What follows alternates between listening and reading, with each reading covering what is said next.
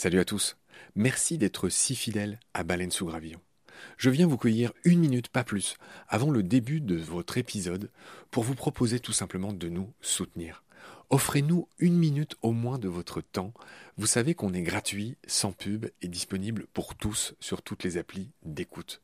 Clairement, on a besoin de votre aide pour continuer à vivre. Et il y a plusieurs moyens simples de nous aider. 1 vous pouvez nous faire un don unique ou récurrent, quelques balles par mois, quelques euros par mois, euh, sur les liens indiqués dans le descriptif de cet épisode sur Eloasso ou sur Tipeee notamment, il y en a d'autres. 2. Vous pouvez installer le moteur de recherche Lilo au lieu d'utiliser Google qui vous exploite, vous le savez. Et le résultat, c'est que euh, chaque recherche génère ce qu'on appelle des gouttes et pour nous, c'est des petits sous. Voilà. Pour vous, en plus, c'est gratuit. Donc, c'est pas difficile. Encore une fois, tous les détails sont dans le descriptif de cet épisode. Moi et plusieurs membres de l'équipe de BSG, on propose maintenant des fresques de la biodiversité, on propose des conférences. Ben, Parlez-en dans votre entreprise, dans votre asso, dans votre boîte, quoi. Et euh, évidemment, on vient, avec tout le savoir-faire de Baleine sous Gravillon, vous raconter le vivant, tout simplement. 4. On peut aussi créer vos podcasts ou en tout cas vous apprendre à faire les vôtres. On fait des formations pour ça et euh, bien sûr contactez-nous pour en savoir plus. 5 on cherche un partenaire pour tout l'écosystème de baleines sous gravillon. Et il y a différentes modalités. On en cherche un pour l'ensemble, on peut en prendre un pour euh, un podcast en particulier, ou euh, ce qu'on fait de plus en plus, on peut en prendre un pour euh, une série d'émissions. Évidemment, euh, c'est négatif, c'est moins cher à chaque fois. Moins bon marché, j'ai envie de dire, parce qu'on n'est pas si cher. Donc euh, voilà, vous pouvez devenir coproducteur de ce qu'on fait. En tout cas, ben, voilà, prenez conscience que ce qu'on fait est certes gratuit, mais on a besoin de vous pour continuer à exister. Moi, ça fait trois ans que je fais ça sur mes fonds, et là, ben, évidemment, je suis obligé de, faire autre chose hein, pour euh, vivre, sachant que France Culture ne suffit pas à me faire vivre. Voilà. Pour nous joindre, c'est simple, contact at baleinesougravillon.com. Tous les détails sont dans le descriptif de l'épisode. Je vous laisse maintenant retrouver l'épisode du jour. Je vous dis merci, salut, à bientôt.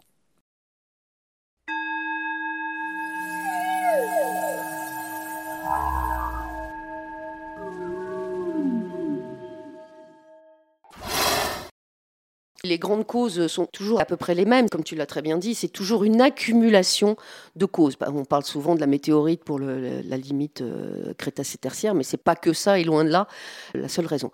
Donc on va pratiquement avoir toujours des changements climatiques, dans un sens, dans l'autre, les deux ensemble, euh, voilà. On peut avoir du volcanisme. Le volcanisme va provoquer un tel dégagement de gaz euh, que dans un premier temps, on va avoir un refroidissement, puis un réchauffement avec les gaz à effet de serre. On pourra avoir également des chutes de météorites. L'anoxie des eaux va être quelque chose d'important aussi.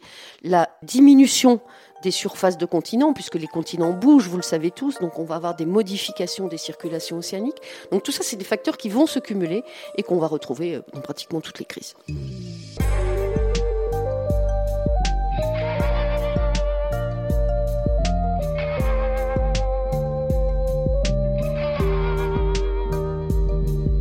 Bonjour à tous. Sylvie Crasquin est paléontologue, spécialiste des microfossiles et aussi des extinctions de masse. Il y a 10 000 ans, 87% de la biomasse des vertébrés de la Terre était constituée par des animaux sauvages. Aujourd'hui, ces mêmes animaux sauvages constituent 2% du même poids total. Les animaux domestiques, dont le bétail, en constituent 85% et les humains 13%. Bref, il est souvent question de ce constat tragique, un peu partout et toujours sur les ondes et dans nos journaux, à la télé et sur le web. Mais pour cette série encore, Baleine sous Gravillon propose un pas de côté, une mise en perspective, pour vous donner un contexte et des éléments de comparaison, de compréhension. Cette série vous présente et vous explique en détail les cinq précédentes grandes extinctions de masse. De fait, il n'y en a pas que cinq. Il y en a eu beaucoup plus dans l'histoire de la vie. Mais il y en a eu cinq majeures qui ont éradiqué en peu de temps, sur toute la planète, plus de 75%, parfois 95% des espèces dans les océans et ou sur la terre ferme. Il y a eu un avant et un après une GEM, une grande extinction de masse. Les fossiles ne sont jamais les mêmes avant et après. Après trois épisodes qui vous ont donné le contexte et les outils pour mieux situer chaque grande extinction de masse, nous allons enfin aborder chacun de ces épisodes catastrophiquissimes du passé. Chacun a radicalement changé la donne, rebattu les cartes de la vie. Grandes extinctions de masse, chapitre 4. C'est parti. Salut Sylvie. Salut Marc. Bon, je suis content parce que après plusieurs épisodes où on a expliqué à celles et ceux qui nous font la gentillesse de nous écouter, en gros le découpage des temps géologiques, cette espèce de logique, ce qu'était un fossile, les apparitions de vie, on va enfin aborder le grand sujet pour lequel je t'ai appelé, qui est ta spécialité. On va parler dans cet épisode des extinctions de masse. Et la première chose que je voudrais que tu nous expliques, c'est quels sont les critères qui font qu'un événement est qualifié d'extinction de masse. Donc, ce qu'en fait, on va parler surtout, c'est de crise biologique. Et donc, une, crise, si on prend la, définition euh, du dictionnaire, c'est une manifestation brusque et intense, de durée limitée, d'un état ou d'un comportement, pouvant entraîner des conséquences néfastes. Donc, ça, c'est la définition d'une crise, quelle qu'elle soit. Si on parle de crise biologique, ça va impliquer les fameuses extinctions en masse. Et pour qu'on parle d'extinction en masse, il faut qu'on ait trois critères. Un critère taxonomique, un critère temporel et un critère spatial. Taxonomique, ça veut dire qu'il faut qu'il y ait des rangs élevés et un mode de vie différent pour qu'ils soient touchés par cette crise. Cette crise, elle doit se dérouler très rapidement à l'échelle des temps géologiques. Quelques millions d'années Instantanée, 2 millions d'années. Et cette extinction doit être ressentie à l'échelle du globe ou sur de très grandes distances. Si on prend par exemple les crises de la mer d'Aral actuellement, c'est dramatique, mais ce n'est pas une extinction de masse, ce n'est pas une crise biologique puisque ça ne touche qu'un petit, euh, un petit bassin. Qu'est-ce qui se passe euh, dans la mer d'Aral? Eh bien, la mer d'Aral, en fait, euh, bon, le, niveau de l'eau ne fait, ne fait que baisser et le taux de la salinité ne fait qu'augmenter. Donc, toutes les espèces qui ne sont pas capables de s'adapter ont disparu. Et actuellement, il ne reste que quelques vers et quelques, quelques arthropodes qui sont capables de, de survivre. Si tu veux bien, je vais résumer donc ce ces fameux trois critères d'une extinction de masse ce sont des événements brefs, mais alors attention, en géologie, un événement bref, c'est quand même quelques millions d'années, ou tu l'as dit instantané. Par exemple, s'il y a une météorite qui s'écrase, comme c'est arrivé avec les dinosaures, bah, on comprend bien que c'est instantané. Mais voilà, un événement bref en géologie, c'est quelques millions d'années, donc ça c'est le premier critère. Deuxième critère, un nombre très important d'espèces qui disparaît. Moi j'avais noté moins 75%, tu m'as dit que ce chiffre est discuté, mais c'est pour donner une idée à celles et ceux qui nous écoutent. En gros, il faut vraiment que les trois quarts de la biodiversité disparaissent, et il faut que ça disparaisse partout. Ce sont les trois critères. Alors, Sylvie, il y a des débats sur ces critères jusqu'à aujourd'hui. Est-ce que c'est le cas dans ton labo, par exemple? Sur les critères Je lis qu'il y a des débats, des biais sur l'échantillonnage, des estimations qui seraient imprécises. C'est-à-dire que c'est des conventions, c'est comme beaucoup de choses en science. Bien sûr, donc en fait, ces, critères qu'on vient d'énoncer, ce sont les, critères pour définir les, crises majeures d'évolution de la paléobiodiversité. Mais il faut savoir que les extinctions, c'est quelque chose de naturel et qui va se produire à plein de moments différents. C'est ce qu'on appelle chez nous le, bruit de fond des extinctions et des apparitions. Donc c'est l'évolution normale de la biodiversité. Et on va ici parler des pics, en fait, des, moments où on va avoir beaucoup plus d'extinctions que d'apparitions d'espèces. Tu m'as montré un schéma tout à l'heure parce que tu as bien préparé cette émission, puis surtout tu as des euh, que tu as faite, et donc tu as plein d'illustrations, et tu m'as montré un beau schéma où on voit l'augmentation de la biodiversité, c'est-à-dire il y a de plus en plus d'espèces dans l'histoire de la vie, et on voit des espèces de gros trous qui correspondent aux cinq extinctions de masse dont on va parler aujourd'hui avec toi. Ce que je veux dire par là, c'est que la biodiversité augmente. Ça, c'est un constat simple. Depuis l'apparition de la vie, ça paraît presque évident. Au début, il y avait très peu de choses. Maintenant, aujourd'hui, il y a une variété, une biodiversité énorme. Est-ce que tu veux dire un mot là-dessus? Oui. Alors, cette évolution de la biodiversité, euh, c'est quelque chose qui est connu depuis très longtemps, hein, depuis la fin du XVIIIe siècle. C'est quelque chose qui était connu comme le grand ensemble paléozoïque, le grand ensemble mésozoïque et le grand ensemble d'après. Donc, cette évolution de la biodiversité pour arriver, ça s'est connu depuis très très longtemps. Mais cette évolution de la biodiversité, ben, j'ai envie de dire, c'était pas un long fleuve tranquille. Il y a des périodes où il y a plus de spéciation, d'apparition d'espèces que d'extinction, donc la biodiversité va augmenter. Il y a des périodes où ça va être relativement stable, ce qu'on appelait les périodes de stase, où il va y avoir un équilibre entre les apparitions et les disparitions d'espèces. Et après, on va avoir les fameuses périodes de crise où là, il va y avoir beaucoup plus d'extinction que d'apparition d'espèces. On est toujours dans les généralités avant d'aborder chacune de ce qu'on appelle les Big Five. C'est un drôle de nom quand même parce que ça fait penser au safari, tu sais, euh, les Big Five, le lion, euh, le, buffle, le rhino, le léopard. Et... Moi, ça me fait plutôt penser au basket. Ah, pourquoi? Au match de basket, les, les cinq meilleurs euh, sur le terrain, voilà. Ah, les All-Stars, ouais. Ah c'est étonnant. Tu aimes le basket? Pas du tout, mais mes enfants euh, Ah. en ont beaucoup euh, fait subir, si j'ose dire. J'en reviens aux généralités sur nos extinctions de masse, Sylvie. Juste pour dire que nos deux amis Georges-Louis Leclerc de Buffon, je sais pas si tu as remarqué, Buffon, on l'appelle toujours Buffon, on dit jamais son prénom, qu'on a surnommé aussi le Pline de Montbard, c'était son surnom, et Georges Cuvier, qui est un autre anatomiste très célèbre, alors Buffon c'est un naturaliste, un mathématicien, il faisait beaucoup de choses, tout ça pour dire que ces deux-là ont influencé des gens comme Darwin et Lamarck, qui ont changé le cours de l'histoire en matière de biologie, d'évolution, etc. Enfin, juste pour dire que ces deux-là, pour en revenir à la base, ont pressenti les extinctions de masse. Ce sont eux qui ont, euh, alors c'est peut-être pas eux qui ont inventé le concept, mais ce sont ces deux-là qui ont commencé à en parler à une époque où le catastrophisme régnait dans les esprits. Je veux bien que tu nous résumes ce qu'était le catastrophisme. Les deux personnes dont tu parles ont travaillé au Muséum national d'histoire Oui. naturelle.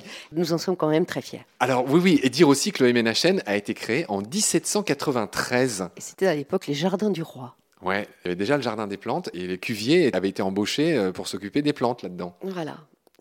Donc, à cette époque-là, nous vivions sous une, une haute autorité de l'Église qui refusait toute notion d'évolution, puisque reconnaître l'évolution, ce serait nier la toute-puissance de Dieu qui a tout créé. Et surtout la création. Voilà, c'est ça. Donc la création, c'est malheureusement euh, quelque chose qui revient de plus en plus, euh, en particulier en venant de, de certains pays euh, très obscurantistes, et auxquels nous, nous tu penses sommes, aux aliments Faisons. euh, par exemple, mais pas que. on- Je précise que nous sommes tout début septembre 2021 et qu'il y a cet événement des talibans qui ont reconquis leur pays. Et c'est peut-être pour ça que tu dis ça, mais Je dis ça aussi, mais aussi en- en- aux États-Unis, hein, il y a une, une montée de cet obscurantisme et de créationnisme qui est vraiment dangereux. mais ça c'est pas récent. C'est pas récent, non, mais ça continue. Il y a des universités euh, qui sont entièrement basées sur le créationnisme. C'est gravissime. Alors tu me parles de créationnisme, mais alors moi je te parlais de catastrophisme, Oui. et c'était plus pour dire, mais, mais c'est lié évidemment, que pour les savants à cette époque, le monde procédait par, enfin comment dire, évoluait sur la base de grandes catastrophes. C'est ça. C'est-à-dire qu'il se passait un truc, c'était fixe, bim, énorme catastrophe, le monde change, ça continue pendant longtemps, bim, nouvelle catastrophe, et donc cette école de pensée s'appelle le catastrophisme.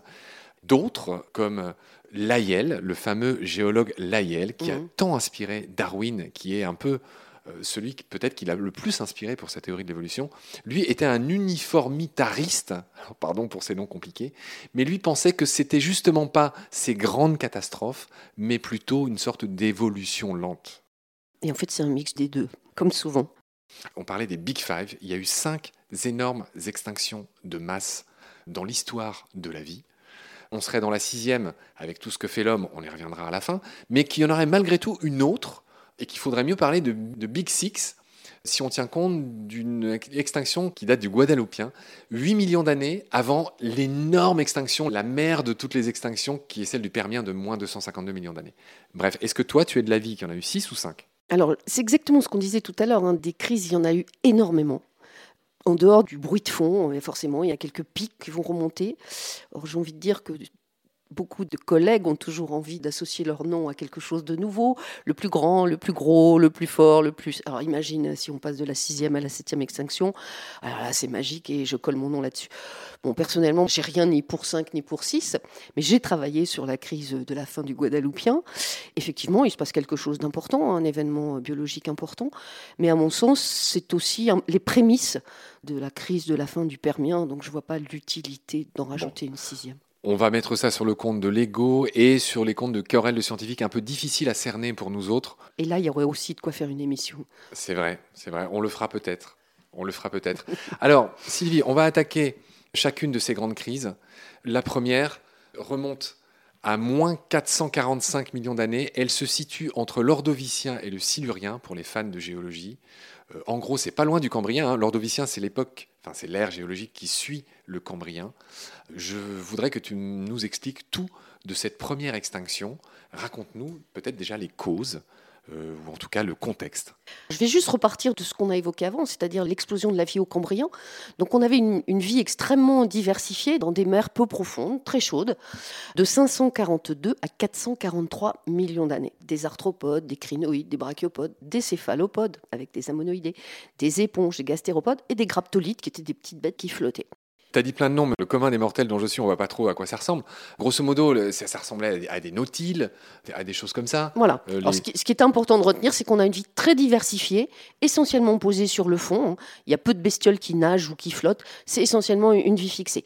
Et attention, il n'y a pas de vie connue sur les continents à cette époque-là. J'insiste, pardonne-moi, sur la caractéristique numéro un de ces premières grandes extinctions de masse. C'est que, évidemment, vu qu'il n'y avait pas de vie sur la Terre à cette époque, sur la Terre ferme, tout ce que tu dis se passe dans les océans Exactement. primitifs. Donc, cette première crise de l'Ordovicien, à 440 millions d'années, c'est une crise marine. Donc, 85% des espèces marines donc, vont disparaître, avec des coraux, les échinodermes, c'est-à-dire euh, les trilobites, les graptolites. Et tout ça, ça va disparaître suite à un épisode de glaciation, donc un refroidissement extrêmement bref, mais euh, très très important, et qui va être suivi d'un réchauffement tout aussi rapide. C'est-à-dire que sur un ou deux millions d'années, on va avoir une glaciation énorme et très très vite ça va se réchauffer. Donc en fait, ben, les, les- les bestioles, elles n'ont pas le temps de, s'adapter, ni au froid ni au chaud. Donc on va avoir une énorme disparition de toutes ces espèces marines à la fin de l'Ordovicien. Le facteur privilégié, c'est une glaciation, puis bam, un gros réchauffement derrière. Alors ça, ça n'a pas pardonné. 85% des espèces marines uniquement, nous l'avons déjà vu, ont disparu. Tout à fait. Est-ce que tu as autre chose à dire ou est-ce qu'on peut enchaîner sur la deuxième? On peut enchaîner sur la deuxième. Donc après cette période de, de crise, on va avoir une période de stabilité où on va avoir de nouveau un renouveau de la faune et de la flore, où on va avoir développement de coraux, de gastéropodes, encore des trilobites. Et là, on va arriver au fameux dévonien qui, dont tu parlais tout à l'heure. Et là, on va avoir l'ère des poissons. Le dévonien, c'est vraiment l'étage des poissons. On va avoir des poissons cartilagineux, c'est-à-dire tout ce qui va ressembler aux requins, aux choses comme ça, et des poissons osseux. Et on va avoir, comme on en a parlé tout à l'heure, les toutes premières plantes qui vont se développer sur le, le continent avec une vitesse mais absolument exceptionnelle. La terrestrialisation des végétaux, ça va aller, mais c'est fulgurant.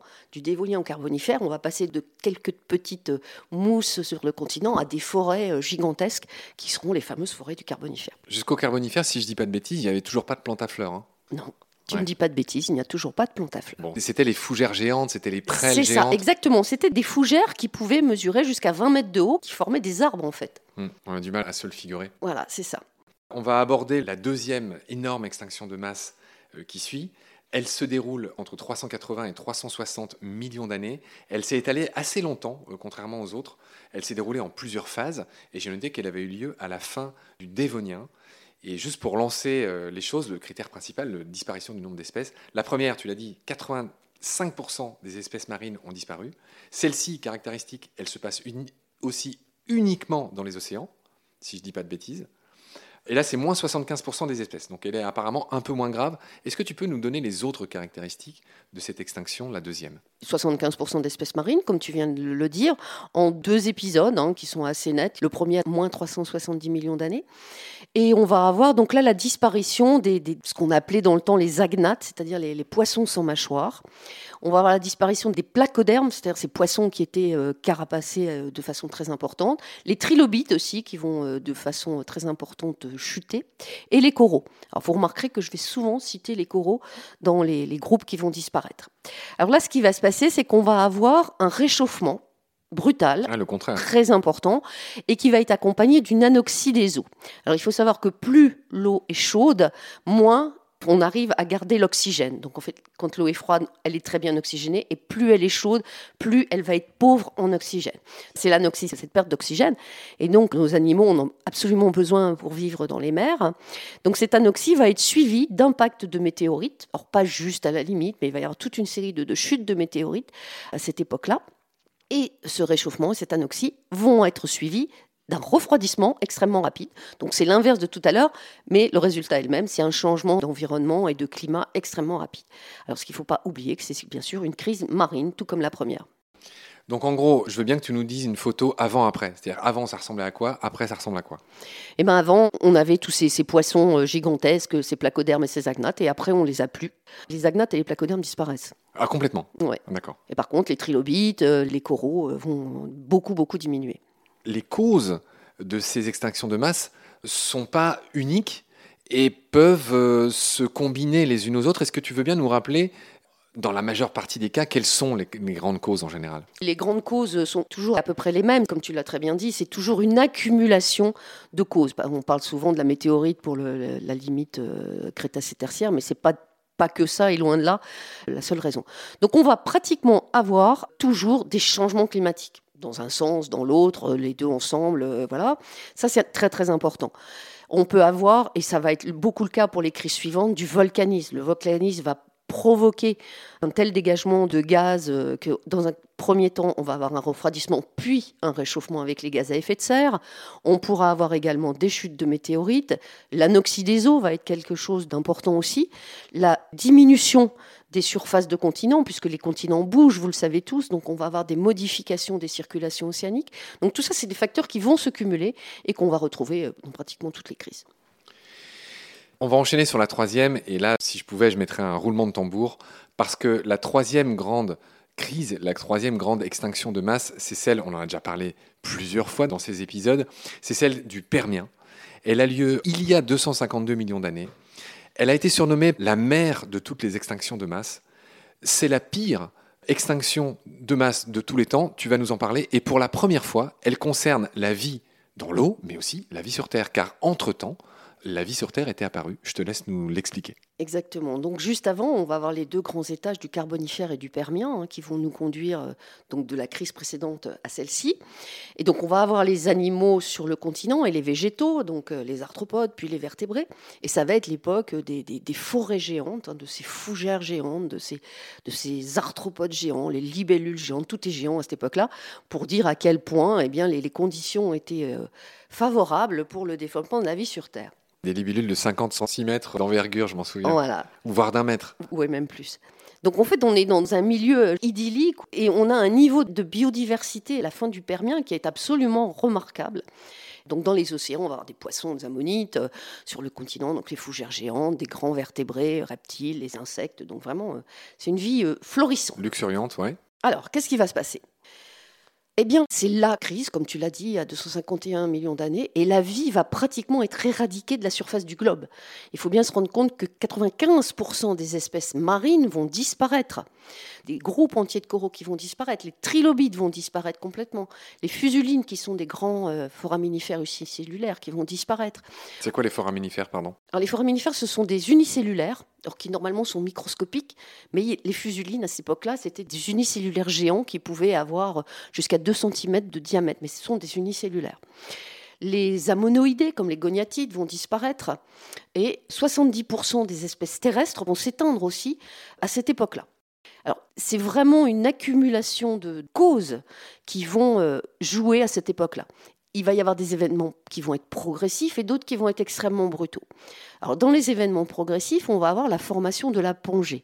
La Pongée, c'est le grand continent unique qui va exister à la fin du Paléozoïque, où tous les continents vont être réunis en une seule masse. Je glisse l'étymologie. Pongée, ça veut dire toute la Terre. C'est le regroupement de tous les continents en une seule et même masse qu'on appelle la Pongée. Pardonne-moi. Il n'y a pas de souci.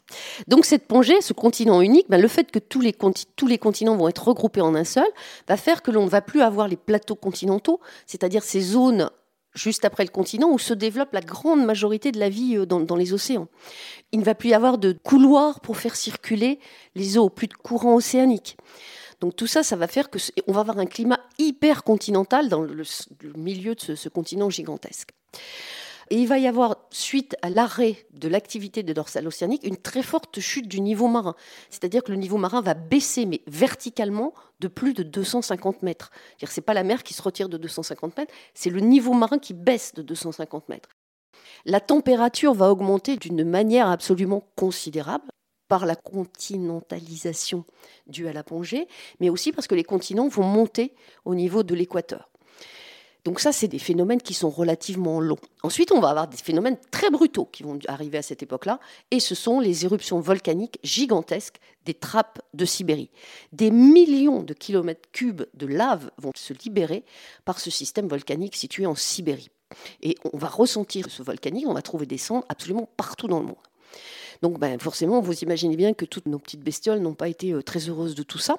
Donc euh, vont disparaître d'abord les végétaux, puis les organismes qui s'en nourrissent, les herbivores, puis bien sûr après dans la chaîne alimentaire les carnivores. Dans les océans, bien, la montée de température des eaux va éradiquer euh, énormément de faune et de flore. Et comme si ça ne suffisait pas tout ça, on va avoir après tout ça une remontée du niveau marin. Alors la mer va être extrêmement chaude, extrêmement anoxique, c'est-à-dire très faible en oxygène. Et donc ce qui explique que la récupération de la vie après cette énorme crise qui va s'échelonner euh, sur plus de 10 millions d'années, va être extrêmement lente. La récupération de la biodiversité va prendre un temps absolument phénoménal. Alors j'aimerais juste qu'on donne une idée. C'est combien de temps qu'il a fallu pour retrouver les niveaux de biodiversité d'avant cette crise? La biodiversité la plus importante, c'était au niveau du Permien moyen, donc on est aux alentours de 265 millions d'années, et on ne retrouvera cette biodiversité qu'à la base du Trias supérieur, c'est-à-dire aux alentours de 235 euh, millions d'années. Voilà ce qu'on pouvait dire sur cette mer de toutes les extinctions. 95% de la vie marine est rayée, moins 70% de la vie sur Terre. Elle marque la différence entre l'ère primaire et l'ère secondaire, enfin vraiment s'il fallait retenir qu'une chose, ça serait ça, entre le paléozoïque, allez je vais te faire plaisir, entre le paléozoïque et le mésozoïque, entre l'ère primaire et l'ère secondaire, tu n'aimes pas que je dise l'ère des poissons et l'ère des rapides, en tout cas c'est les surnoms. Bref, cette ère du Permien, voilà, on l'a bien resitué dans le temps, on a dit son énormité, je te retrouve très vite pour la suite de nos extinctions de masse Sylvie. On va, on va consacrer un autre épisode aux dernières. Elles sont très importantes, euh, bien sûr, puisque c'est la fin des dinosaures. Et puis, euh, il y en a une encore euh, juste après. Tu nous raconteras ça. Merci Sylvie pour tes lumières. À très vite. Salut. Salut Marc, à bientôt.